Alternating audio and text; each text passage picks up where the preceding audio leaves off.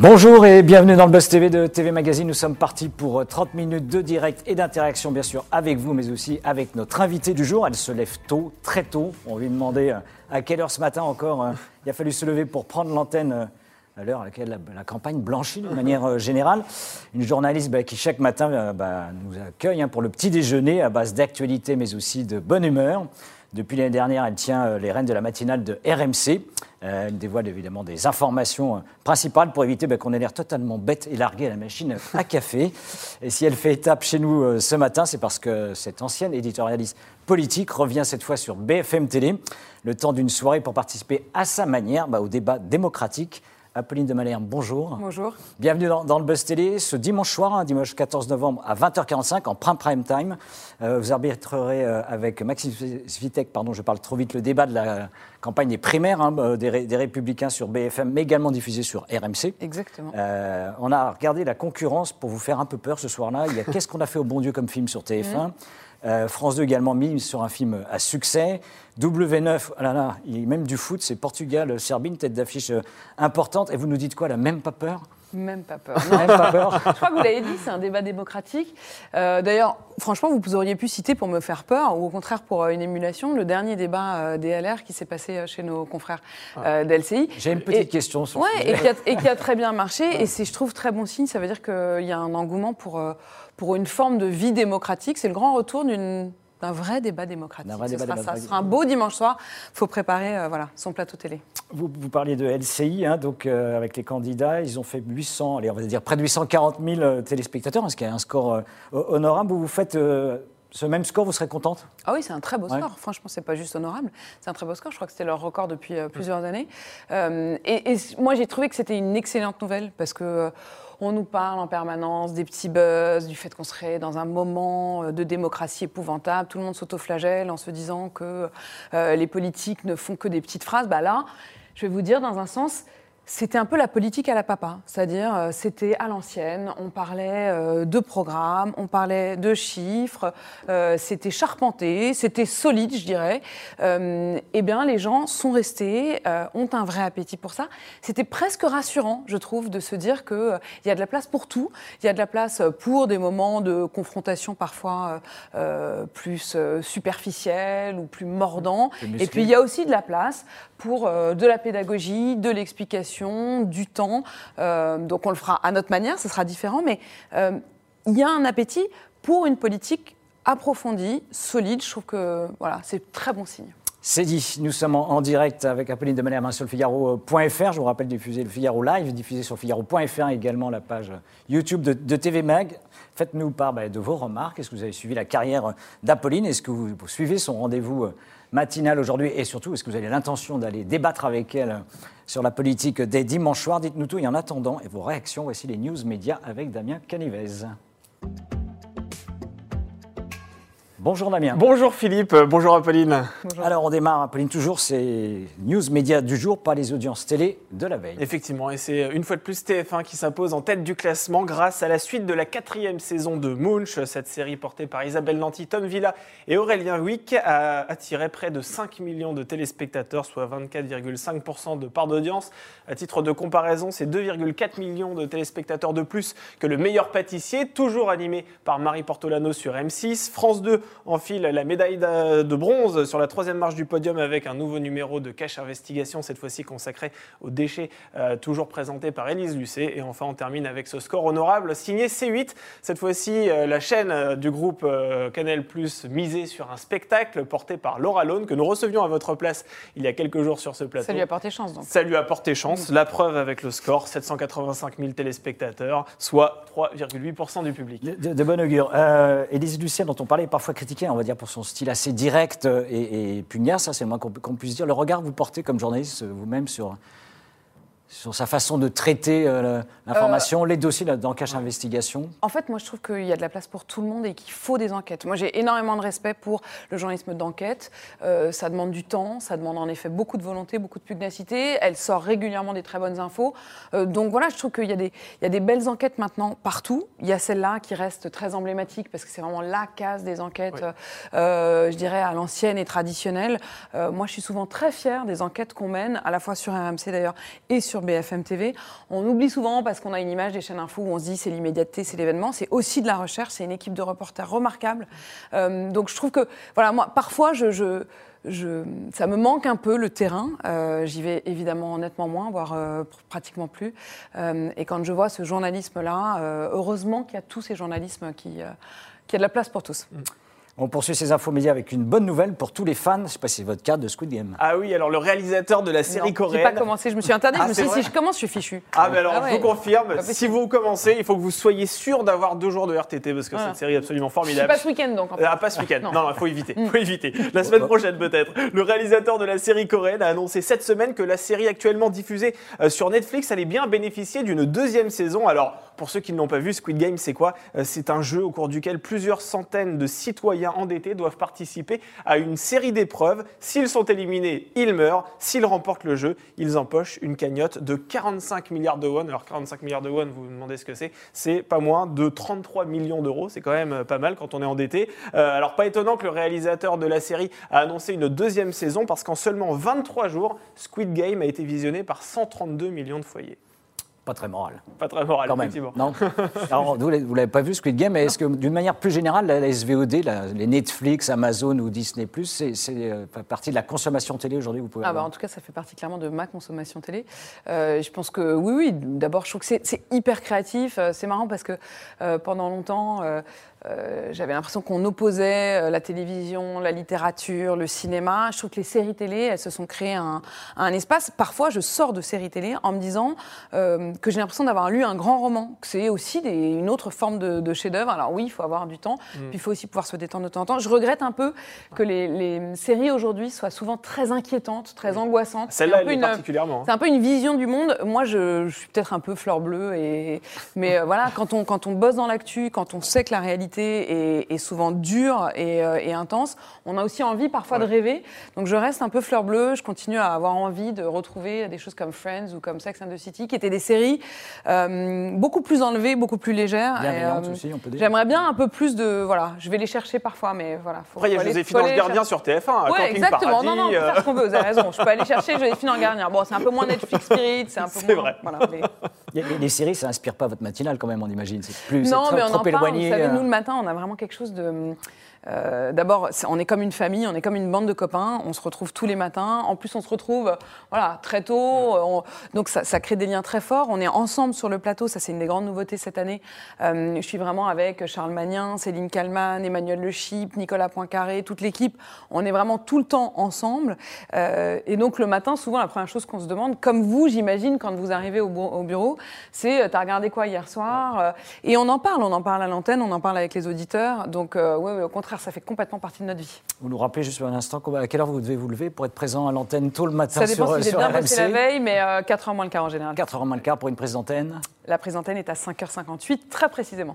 Ça fait froid dans le dos. Euh, mer- merci Damien euh, pour ces news médias et on poursuit tout de suite l'interview Vous avez oublié mes audiences? Ah oui, c'est vrai, vous avez fait vous avez de oublié très mes audiences audiences parce que hier sur c'était une story. très très belle journée. Ah oui, donc, effectivement. Vous, auriez pu, Vous voilà. étiez à combien? 150 J'étais à 170 et 170 000, c'est ça. 6,5 d'audience, donc j'étais très Ouais, contente. Parce que c'est une radio, mais c'est aussi une télé. Tout à fait. Ouais, J'en profite, hein, c'est le moment. Bah, vous avez bien Vous parliez d'audience, je, suis très contente Alors nous, c'est vrai que c'est les audiences du Prime, mais... Ah, euh, je sais bien. il faut aussi s'intéresser à ce qui se passe. C'est vrai. Record à battre alors. Record à battre, mais là, ça fait euh, trois semaines que c'est pratiquement chaque jour un nouveau record, donc euh, Une marche. ça va dans le bon sens. Ça va dans le bon sens. Merci Damien. Merci, et on poursuit bah, évidemment cette interview de Buzz Télé avec Apolline de Malherbe.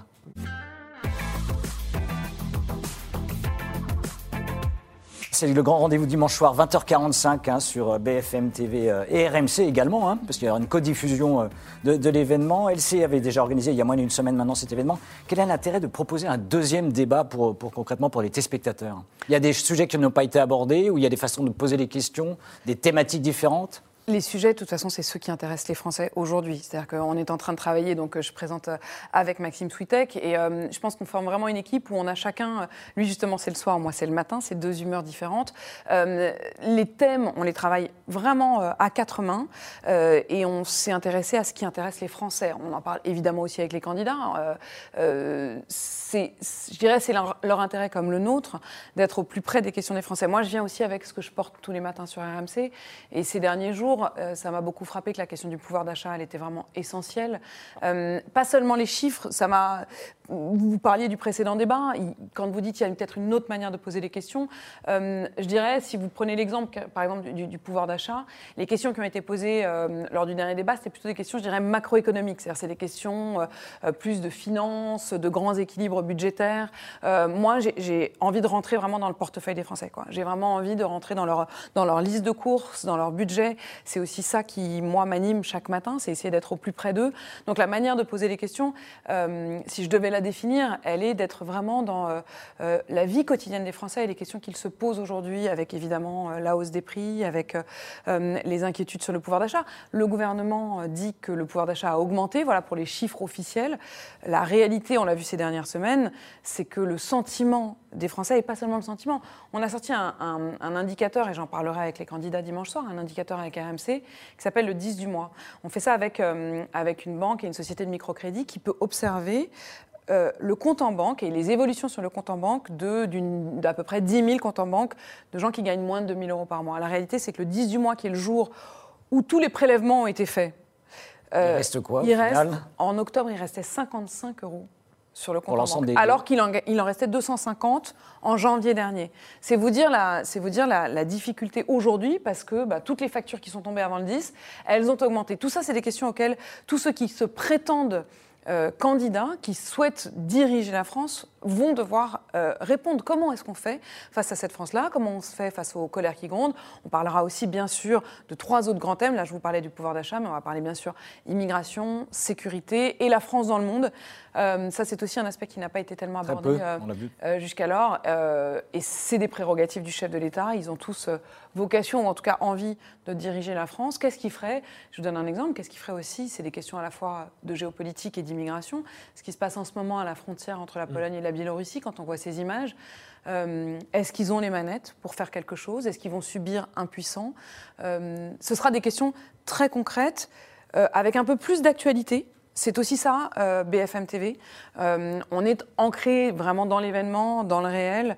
je dirais que voilà, on ne veut pas qu'ils restent hors sol ou dans quelque chose qui ne serait qu'intemporel, qu'ils aient à répondre à des circonstances, à des, à des réalités euh, palpables. Le quotidien des Français. C'est un peu la marque de fabrique de RMC également. Hein. Exactement. RMC, je dirais que c'est le quotidien des Français et BFM TV, c'est l'actualité des Français. Euh, France 2 également a prévu de les rassembler, hein, euh, les candidats. Puis c'est Dieu, on va pas y avoir une overdose globalement quand même du sujet pour les téléspectateurs en France bah, Vous demanderez aux téléspectateurs. Moi, je ne crois pas parce que, je le disais, c'est presque... J'ai presque envie de, de dire que c'est rassurant de retrouver ces, grands débats démocratiques. Euh, d'abord, moi, j'avais eu euh, euh, l'honneur et la chance de participer au, précédent débat de la présidentielle en 2017. On avait avec BFM TV, à l'époque, c'était Routel Krief et Laurence Ferrari qui avaient co-présenté d'abord ce débat de la droite. moi, j'étais venue pour parler précisément des questions de sécurité que j'avais portées face aux candidats. C'était un très grand moment démocratique. C'était le début de ces, vraiment de ces, de ces grands débats. Il y a eu évidemment les primaires socialistes euh, cinq ans plus tôt. Et à chaque fois, je trouve que ça rythme la vie politique. C'est rassurant, je pense, pour les Français. je vous le dis, encore une fois, pour moi, c'est très bon signe pour la démocratie qu'il puisse y avoir ces moments de débat. Regardez la gauche en ce moment, euh, qui n'a pas joué ce jeu euh, de la démocratie, de la réflexion, de, cette compétition aussi. Confrontation. Euh, elle est aujourd'hui, elle est aujourd'hui très divisée. Elle aurait peut-être mieux fait d'accepter cette, cette idée aussi que nous, journalistes, on revient aussi peut-être aux sources de notre métier, c'est-à-dire euh, essayer de les mettre face à leurs contradictions, à la fois leur permettre de s'expliquer, leur donner du temps, euh, c'est une grande soirée politique, le, retour des grandes soirées politiques, et c'est franchement un bonheur. Damien, une première réaction ou question Effectivement, nous sommes en direct sur le Figaro.fr et la page YouTube de TV Magazine. On va prendre une question de Patrice qui aimerait tout simplement savoir comment vous êtes arrivée aux manettes de ce débat, parce que c'est vrai qu'on vous connaît comme présentatrice de la matinale de RMC, et là vous arrivez en prime time le dimanche sur BFM TV, également sur RMC. Comment ça s'est passé? Bon, D'abord, j'ai jamais vraiment euh, quitté, j'ai toujours eu un pied à BFM. Mm. Euh, souvenez-vous, l'an dernier, euh, je faisais cette émission qui s'appelait Le Grand Rendez-vous du, du week-end, où j'avais un invité sur une heure C'était vraiment un très beau rendez-vous euh, tous les week-ends. Donc en fait, j'ai toujours continué à être euh, à participer à BFM. J'étais dans face à BFM il y a trois semaines ou un mois, Oui. face au ministre de la Justice, euh, euh, Éric Dupont-Moretti. Euh, là, c'est d'autant plus justifié que j'y vais aussi avec ma casquette d'RMC. On sera vraiment ensemble, Maxime Switek et moi. Ce sera co-diffusé sur BFM TV et sur RMC. C'est moi qui présenterai les soirées électorales aussi cette année, les soirées présidentielles, les soirées législatives euh, sur BFM TV. Donc, en fait, euh, vous le savez, on est vraiment main dans la main tous les deux. Je crois qu'on est très complémentaires RMC et BFM TV. On est très complémentaires aussi Maxime Switek et moi. Euh, c'est un vrai bonheur de bosser avec lui. Euh, il faut quand même le dire parce que c'est important. Vous vous demandez souvent aussi euh, comment ça se passe en coulisses. Ouais. Euh, je peux vous dire, là, je, je viens encore de l'avoir au, au téléphone. On est, on est tout le temps ensemble. On a, on a bossé ensemble. On se partage les. Là, on se partage un peu les thèmes. Et puis ensuite, on, euh, on remet tout en commun. C'est vraiment comme une partition à, à quatre mains. Donc, en fait, vous pouvez euh, rassurer cette, euh, cette, euh, cette- ce- ce- cet auditeur ou ce, lecteur en lui disant que je suis jamais très loin. Et on lui rappelle surtout que BFM et, et évidemment euh, RMC font partie de la même maison, hein, le, même, le même groupe média. Ce qui, On est ce qui facilite les synergies. C'est pas très compliqué, vous pouvez lui dire. On est à un étage d'écart. Bon, ça va. Je suis au troisième. BFM est au deuxième. Euh, BFM TV, son, son patron, Marc-Olivier Fogiel, a, a assuré dans les colonnes de- du quotidien L'Opinion, hein, il, y a- quelques jours euh, cette semaine, qu'il aurait aimé que le dernier débat, finalement, euh, des Républicains euh, soit sur son antenne. Comment c'est joué, finalement, la répartition? Il y a eu un tirage au sort du déroulé au global entre les différentes Alors, chaînes Honnêtement, je ne peux pas vous dire parce que moi, je ne suis pas. euh, autant je vais présenter euh, dimanche soir. Vous et pas dans la animer. Donc là, moi, je suis négociation en train de bosser vraiment euh, les mains dans le cambouis, euh, le programme des uns et des autres, euh, les questions, l'actualité, et en faire euh, une sorte de, euh, de- Je vais tout mettre dans un shaker et, et en sortiront donc les questions de dimanche soir. Pour ce qui est de la préparation euh, des négociations en coulisses, euh, je n'y étais pas, donc je ne peux pas vous dire. Ce que je sais aussi, c'est que chacun arrive avec euh, ses forces et ses faiblesses, avec euh, ses atouts, ce qu'on apporte. Nous, ils savent très bien ce qu'ils vont trouver sur BFM TV, ils savent qu'on s'est créé l'événement. Et honnêtement, j'ai assez peu de doutes que dimanche soir, euh, ils se diront qu'ils ont fait le bon choix. Euh, Est-ce que le, le débat sur LCI, vous l'avez regardé? Donc, bah, évidemment. Oui, évidemment. Ça fait partie de mes devoirs. Ça fait partie- partie de mes devoirs de vacances. Les devoirs et les punitions parfois. Euh, Non, non, c'était un plaisir d'abord parce que j'adore. Le, candidat qui vous a le plus impressionné, personnellement? Euh, impressionné. ah, je suis rarement. Euh, Pardon hein, de dire ça, mais en fait, euh, voilà, je- mon rôle n'est pas d'être vous, impressionné. dont vous trouvez que le parcours a Euh, été le, le Je, je trouve que, euh, honnêtement, il n'y en a pas un qui ne tenait pas la route. C'est-à-dire qu'on pourrait se dire, il y avait des gros et, et des petits candidats. euh, avoir des nouveaux visages pour certains Français voilà, on peut se dire honnêtement, euh, et, et- et ce, ce n'est offusqué personne qu'il y a cinq ans, euh, par exemple, euh, je me souviens très bien de Jean-Frédéric Poisson, on se disait un peu, bon, bah, il est là, mais il n'est pas complètement euh, euh, dans le jeu. Là, je trouve que tous sont très sérieux, avec des profils très différents. On sent bien que euh, euh, Philippe Juvin n'est pas forcément exactement sur la même ligne de départ, par exemple, que les autres, mais il arrive avec euh, son profil. On l'a souvent interviewé, nous, journalistes, comme euh, médecin. Rappelle comme, est médecin. euh, voilà, comme euh, chef des urgences euh, à Pompidou. Donc, euh, euh, il a aussi cette, euh, je dirais, cette crédibilité-là. Éric Ciotti, je trouve, euh, tenait parfaitement la route dans le débat. C'est-à-dire, après, euh, euh, la question, c'est est-ce que les gens voteront pour lui ou pas? Mais du point de vue des réponses aux questions, il n'y a pas eu de, voilà, il n'y a pas eu de, de- personne ne s'est effondré. Euh, bien sûr que euh, Xavier Bertrand arrive avec euh, Xavier Bertrand et Valérie Pécresse avec chacun leur présidence de région. Michel Barnier, il joue beaucoup la carte du Brexit. Quoi qu'en ce moment, à mon avis, c'est pas forcément la meilleure carte à jouer parce que si jusqu'alors, il y a quand même quelques conflits. Donc c'est, ils ont chacun à la fois, du coup, leur, ils peuvent jouer la carte de leur, leur solidité, mais je trouve en tout cas, et c'était vraiment frappant, euh, ils sont cinq et ils sont cinq euh, parfaitement crédibles. On ne s'est dit d'aucun. Qu'est-ce qu'il fait là Et les cinq sont donc dimanche soir à, à vos côtés. Damien Allez, une question d'actualité euh, signée euh, Thomas sur euh, Twitter qui s'interroge sur un autre Thomas, justement, Thomas Soto, euh, qui a dû se retirer à cause d'une liaison avec une collaboratrice proche de Matignon. Alors, euh, on vous pose cette question-là aussi parce que, euh, bah, très clairement, euh, c'est un débatteur aussi, hein, Thomas. Il fait des, des- des débats à la télévision. Une est-ce que vous matinale. comp- une matinale également. Est-ce que vous comprenez qu'un journaliste doive se retirer pour ce genre de raison ou bien euh, c'est un petit peu euh, un excès de zèle? Je crois que, enfin, on le sentait bien d'ailleurs dans l'interview qu'il a donnée. Euh, moi, je le connais pas très bien personnellement. On s'est, on s'est connus il y a longtemps euh, lorsqu'il travaillait à BFM. Donc, je ne sais pas si c'est son choix ou si c'est un choix subi. Euh, comme il le disait très justement, tout repose sur la confiance. C'est-à-dire que nous, on doit être, et dans, un, dans une période où, c'est pas à vous que je vais le dire, vous travaillez sur cette matière tous les jours, il y a un besoin de crédibilité, d'honnêteté, de sincérité les gens doivent sentir qu'on ne joue pas. Si à un moment ils ont ce doute-là, euh, moi, je, crois qu'on fait chacun notre boulot. Je, ne crois pas à l'objectivité absolue. Je ne fais pas du tout partie de ceux qui disent. Euh, bien sûr que je, mon objectif, est de tendre vers mm. l'objectivité. Voilà, voilà ceux qui, chaque matin, on doit être au plus près euh, d'une certaine justice, d'une certaine honnêteté, d'une grande franchise. D'ailleurs, je crois beaucoup en radio en particulier. En radio, les gens sentent tout de suite si vous trichez. Mm. Euh, chaque matin, nous, on arrive. Euh, vous ne pouvez pas tricher à 4 h du mat. Vous n'allez pas, vous pas faire semblant. Donc, c'est le plus important que les gens sentent que vous ne trichez pas. Si à un moment, le doute s'instille, si à un moment, ils se disent, bah, en fait, non, il roule pour un tel ou quoi que ce soit, bon bah, euh, voilà, il vaut mieux, euh, il vaut mieux euh, trouver tous les moyens pour, pour rétablir la confiance. Je ne sais pas. Voilà, C'est arrivé plusieurs fois dans le passé. Hein, Léa Salamé, par exemple, aussi sur France Inter, qui a dû se mettre en retrait à cause de sa liaison avec Raphaël Glucksmann. voilà. Ça arrive partout aux États-Unis. une femme que moi j'admire énormément, qui est Christiane Manpour, dont tout le monde, je crois, reconnaît que c'est une excellente professionnelle. À un moment, elle a été mariée avec le porte-parole de la Maison Blanche. On a toujours l'impression que c'est un truc de Français. Tout le monde se dit toujours, ah les Français, c'est vraiment horrible, c'est vraiment le système, etc. Non, regardez à l'étranger euh, euh, la vie, elle est, elle est comme elle est. Euh, l'important, en revanche, je pense, c'est de, ne, voilà, de ne jamais tricher, d'être, d'être soi-même et de, de dire de dire ce qu'on est aux Français. Et Thomas, surtout, on pense quand même, est un journaliste honnête. Soyons, soyons clairs sur le sujet. Immigration, pouvoir d'achat, économie, politique internationale, les thèmes hein, qui, sont au centre de la campagne, qui ont également été abordés euh, sur LCI lors du dernier débat. Comment on se démarque justement sans se répéter? Un peu Vous avez un peu répondu tout à l'heure sur la, façon peut-être d'apporter euh, une, approche plus, on va dire, proche du quotidien. Est-ce qu'il y a surtout des questions qui ne sont pas annoncées ici? De thématiques que vous souhaitiez aborder en parallèle. Et vous pensez que je vais vous le dire Vous n'aurez ah pas bah le temps. Vous pensez, que je vais vous le dire alors, que les, cinq, là, ils sont tous euh, devant... Euh, ils le regardent, là. ils le regardent. devant votre appli.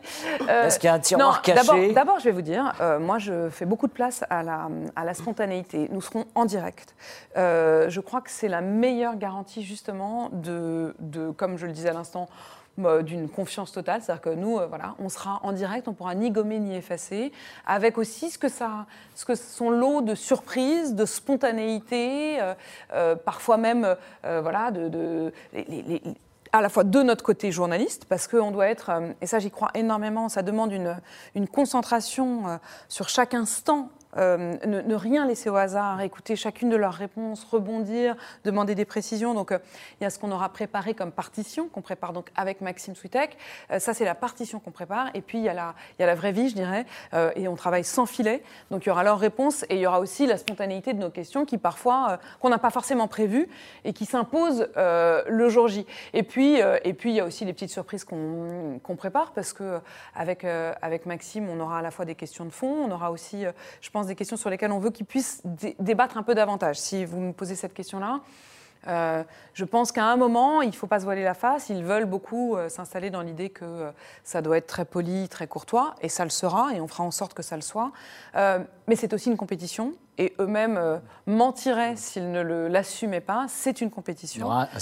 et on voudrait que tous ceux qui écouteront et regarderont dimanche soir puissent à la fin se dire pourquoi je le choisis lui plutôt que les autres. C'est-à-dire c'est pas juste pourquoi lui, c'est pourquoi lui plutôt que les autres. Ils sont cinq sur la ligne de départ.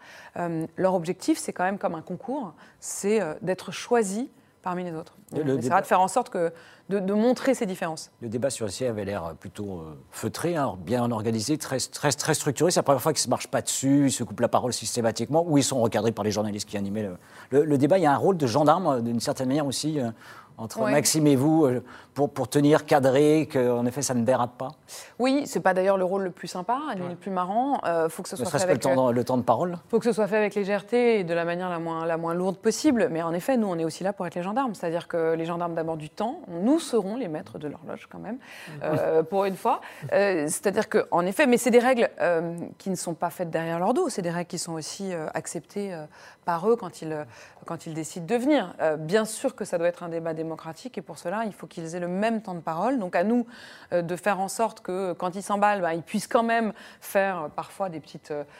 c'est comme dans une course cycliste, voilà, qu'il y ait des petites sorties, voilà, qui, puissent se, démarquer. Mais à nous aussi de permettre aux autres ensuite de rééquilibrer. donc il y a ce côté gendarme. Et puis, en revanche, s'ils ont envie de se parler, c'est des grands garçons et des grandes filles. franchement, c'est pas à nous de leur dire d'être plus gentils ou plus méchants. Nous, on doit juste veiller à ce qu'ils aient les mêmes armes. C'est dit. Une question de William euh, sur Twitter qui aimerait savoir ce que vous pensez de l'arrivée soudaine d'Éric Zemmour dans la campagne présidentielle, éditorialiste euh, ici, hein, d'ailleurs euh, au Figaro, également sur CNews, il a quitté la chaîne aujourd'hui. Qu'est-ce que vous pensez justement de son arrivée tonitruante dans l'arène politique? Bah, Je trouve ça, d'abord, je trouve tout très intéressant. C'est-à-dire que je trouve que, euh, euh, comme à chaque fois, il y, a, euh, voilà, il y a des choses qui nous, qui nous surprennent, qui n'étaient pas prévues. on dit souvent que les économistes ont du mal à anticiper l'économie. Bah, les éditorialistes, il y a les données, il y a les cartes qui sont sur la table, et puis parfois, tout d'un coup, il y a une carte qu'on n'avait pas vue et qui arrive. Donc, de toute façon, ça montre en effet que la vie démocratique française est capable. On dit souvent Ah, mais on peut rien dire. Bah, si, mm. visiblement, on peut tout dire. Mm. c'est souvent, ça, c'est vraiment une des choses qui pour moi, est très importante. Je, pense que euh, c'est la preuve qu'il n'y a pas de tabou, il a pas, on n'empêche personne de s'exprimer euh, en France. Après, moi, et notamment sur RMC, c'est vraiment, je pense, euh, quelque chose qui me tient énormément à cœur je, ne voudrais pas tomber dans le piège euh, qui est en train d'essayer de se dessiner ou que certains autour d'Éric Zemmour essayent de dessiner, qui serait qu'il y aurait, euh, en gros, vous, vous, parliez de CNews à l'instant, il y aurait CNews contre France Inter. Moi, je crois qu'il peut y avoir des espaces où justement on dit tout. On n'est on pas là pour dire qui sont les gentils, qui sont les méchants, ce qu'on doit penser. En tout cas, c'est comme ça que moi je vois mon rôle de journaliste. Euh, sur RMC le matin, j'ai les auditeurs qui appellent tous les matins et qui font euh, vraiment enfin, font irruption dans la matinale avec leur vécu, avec leur témoignage, avec leur quotidien. Euh, et, jamais je ne juge, jamais je ne suis là pour dire bah, c'est bien ou c'est pas bien. Moi, je suis là pour dire si c'est faux. Euh, mais pas pour dire s'ils ont raison ou pas raison. Donc je pense que dans un sens, le fait qu'il puisse y avoir comme ça des, candidats surprises différents. Après, évidemment, moi, ça me pose quand même question sur mon rôle de journaliste. C'est-à-dire que Éric Zemmour, il était journaliste. écrivain. écrivain, mais, mais, mais, écrivain, à la limite, vous pouvez être écrivain et politique. mais journaliste, en effet, je, je trouve que euh, la frontière, alors il était éditorialiste comme vous le dites, mais il ne l'a pas toujours été. Il a commencé comme euh, journaliste politique. Il a régulièrement, progressivement été plus vers l'édito et puis euh, aujourd'hui, évidemment, on le sent bien vers la candidature. donc oui, ça me pose quand même une, question sur la crédibilité. Des journalistes. Mais en revanche, c'est bien la preuve que tous ceux qui disent Ah, mais en France, on ne peut plus rien dire, ont tort. Vous pourriez vous engager en politique, vous? Vous avez été éditorialiste politique, comme euh, Éric Zemmour l'a été aussi, non? Non, mais c'est marrant, c'est peut-être vraiment... Euh, alors, euh, vous me reposerez peut-être la question dans, 20 ans, dans 30 ans, j'en sais rien, mais honnêtement, ça ne, ça ne me... En fait, j'aime j'aime voir ce qui se passe, j'aime donner la parole aux Français, j'aime dire le monde comme il est. Euh, mais je n'ai à aucun moment eu euh, envie, moi, de, de, rentrer dans cette euh, bataille-là. D'abord, j'ai d'abord j'ai trop de respect pour eux. Mm. Vraiment, hein, ça, c'est marrant. Je ne suis pas du tout non plus dans ceux qui disent ah, les politiques, tous pourris. J'ai trop de respect pour les politiques. qui suis-je, moi, pour, d'ailleurs, pour leur faire vraiment la, la, leçon? Parce que je trouve que, quoi qu'il arrive, après, après, parfois, ils dérapent, ils dévissent. Mais je crois je crois à la sincérité de l'homme politique quand il s'engage. C'est-à-dire que c'est une vie de sacerdoce, euh, c'est une vie avec aussi, euh, ils, vont finir par, euh, ils espèrent briller, mm.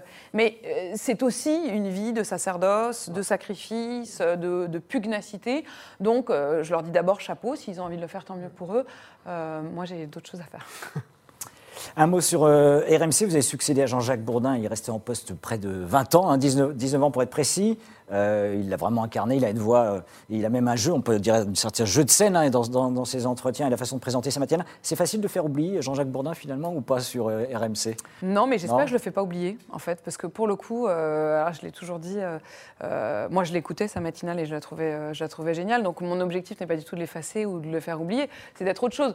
Euh, tout le monde sait que je ne suis pas Jean-Jacques Bourdin et euh, que, enfin, veux dire, même si j'essayais, je le ferais. je- Vocalement, c'est différent. dire, vocalement, c'est différent. Je veux dire, j'arrive avec ce que je suis, il est ce que- qu'il est. On est évidemment, comme vous le disiez, pas du tout de la même génération. Euh, euh, je suis une femme, j'arrive avec, euh, euh, avec ma vision, ma façon de, de- de vivre le quotidien.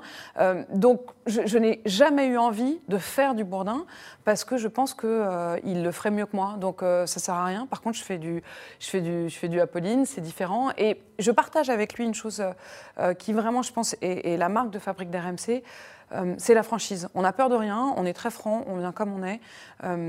Et, ça, oui, ça, là-dessus, je pense qu'il y a, a une, vraie, une vraie Un fil rouge. Mm. Alors il est franc lui aussi, parce qu'il est un peu critiqué quand même, finalement, le- votre, votre rendez-vous. hein, quand il, il a pris un peu comme une punition, on pourrait dire, finalement, de- de- d'avoir euh, li- été obligé de libérer euh, les rênes de, cette- de- de cette matinale.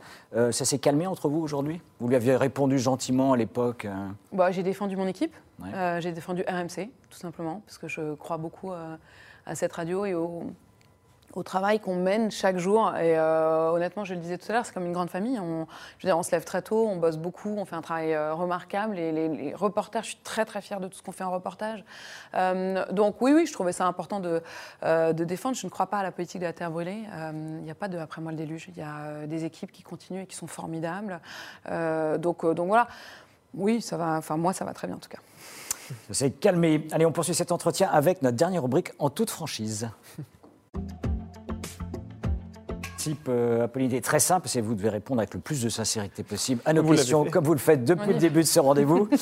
Votre plus beau souvenir de carrière Euh, je dirais que, je sais pas, il y en a plein. Euh, récemment, j'ai repensé à, à l'interview euh, qui était vraiment un, très, un moment très fort avec euh, Bernard Tapie.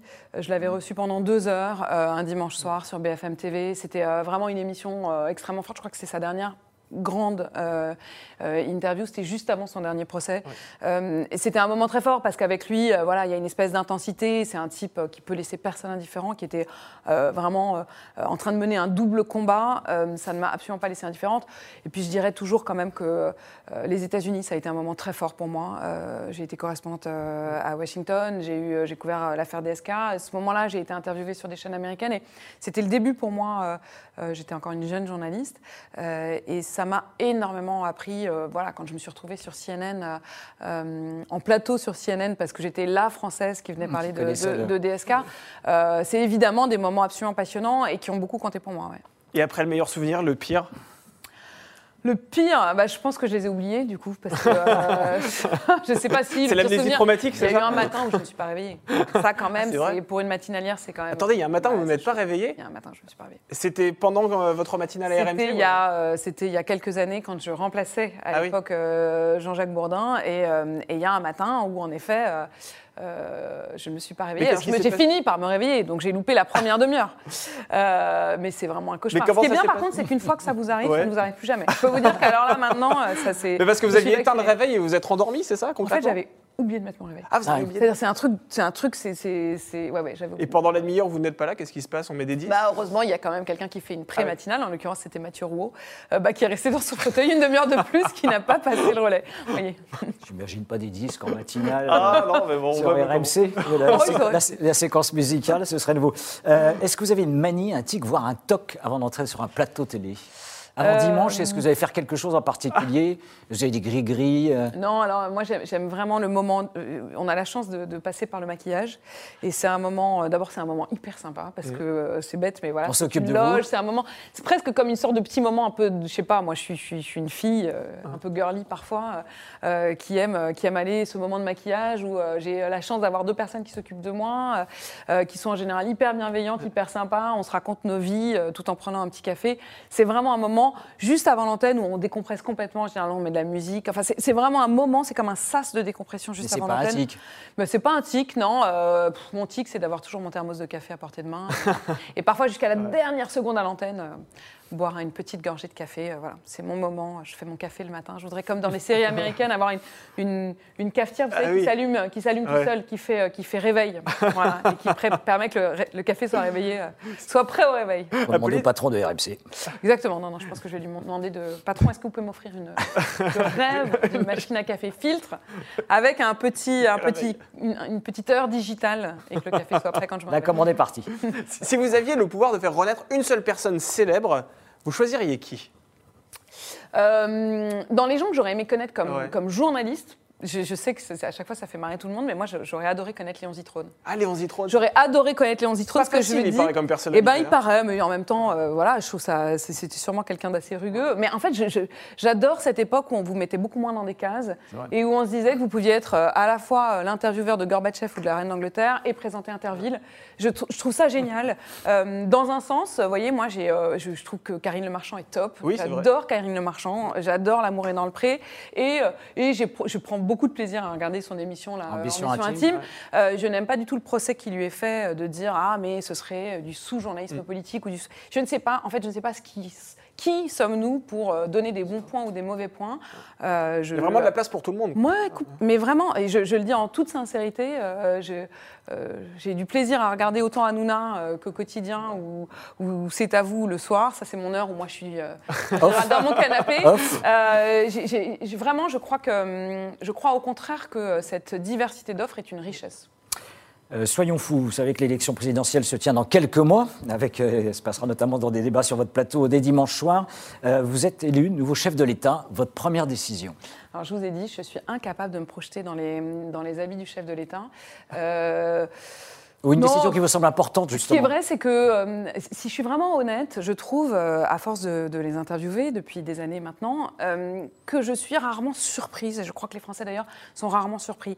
Ils sont, pour la, la plupart du temps, en train de, de, de- de resserrer des boulons ou de desserrer des boulons. Mais il n'y a, pas- il y a pas non plus de... il y a Coup d'éclat. c'est- Ça n'est pas très... C'est pas même coup d'éclat. Moi, je, je ne demande pas à ce que ça fasse un bruit fou, mais à ce qu'on invente à ce que parfois on soit capable d'inventer. Et il y a très peu d'inventions. À la limite, euh, celui qui avait été le plus inventif, je dirais, euh, pour la dernière campagne, c'était Benoît Hamon avec son revenu universel. Tout le monde s'est Oui. dit, tiens, il se passe un truc, il y a un revenu universel. Bon, après, ça ne lui a pas énormément euh, Portez chance. euh, porté chance, mais euh, dans un sens, je me dis, en 45, euh, ils ont fait table rase et ils se sont dit, on va construire, on va inventer. Alors évidemment, après la guerre, euh, c'était une situation euh, exceptionnelle, euh, mais ils ont inventé, ils ont inventé une forme de sécurité sociale, ils ont inventé une politique familiale, ils ont inventé des impôts, une économie, ils ont inventé des rythmes de travail. Je, trouve qu'il est dommage aujourd'hui de ne pas inventer davantage. Dans un sens, évidemment, le mot guerre avait été très peut-être un peu galvanisé, enfin un peu pardon, euh, un peu euh, dévoyé ces derniers temps. Euh, je dirais quand même qu'on on vient de traverser deux crises, et il y en a, il y en a qui ne sont d'ailleurs pas complètement finies, mais qui sont la guerre contre le terrorisme et, euh, pour reprendre les mots d'Emmanuel Macron, la guerre contre le Covid. Ces deux crises fondamentales. Euh, je trouve ça assez surprenant et un peu décevant que les politiques en sortent comme si de rien n'était. Euh, sans prendre la mesure de ces deux événements qui sont à mon avis majeurs et qui permettraient peut-être euh, ou qui justifieraient d'être un peu plus créatif et de ne pas se contenter juste de resserrer les boulons. On va répéter au candidat, donc euh, également de dimanche soir. Voilà. sur, sur- sur votre plateau, Damien, une dernière question. Allez, une dernière. Quel est l'objet le plus précieux que vous possédez? Sentimentalement ou. Je dirais, je dirais que c'est mon téléphone. Ah oui, bah Vous voyez que je l'ai toujours sur Ah oui. moi. euh, C'est votre outil de parce travail. que euh, parce que c'est mon parce que c'est mon outil de travail et que je pense que c'est celui euh, euh, voilà sans lequel j'aurais vraiment beaucoup beaucoup de mal à, à traverser ma vie de boulot, ma vie de maman Ouais. euh, qui à la dernière minute a besoin d'avoir des nouvelles des uns et des autres. Euh, voilà, je dirais que c'est ça quand même. C'est de plus en tout cas, beaucoup. je sais pas si c'est le plus précieux, sans doute pas très précieux, mais le plus nécessaire. Merci Apolline de Malherbe. On vous retrouvera, je rappelle, dimanche soir euh, sur le plateau de BFM, hein, le titre 2022, le débat de la droite, avec euh, Avec Maxime, Maxime Switek. Switek à vos côtés. Euh, et également, vous retrouve. Vous serez là euh, lundi Je matin serai aussi là lundi matin, donc Wow. euh, vous pouvez penser un peu à moi et très indulgent lundi matin, parce qu'en effet, La nuit va être courte. La nuit va être très courte, mais en même temps, ce sera, ce sera passionnant. Merci Damien. On se retrouve nous lundi Oui, avec lundi. un nouvel invité. Effectivement, nous allons recevoir non pas un journaliste cette fois-ci, mais un comédien qui va apparaître dans une fiction absolument hilarante sur TF1 qui s'appelle Le Furet. Lisez le pitch, vous allez voir, vous, avez- vous aurez envie de venir lundi ici pour lui poser vos questions. Il s'agit de Mathieu Madénian qui sera avec nous sur ce plateau, donc on attendra toutes vos questions. Merci encore et portez-vous bien.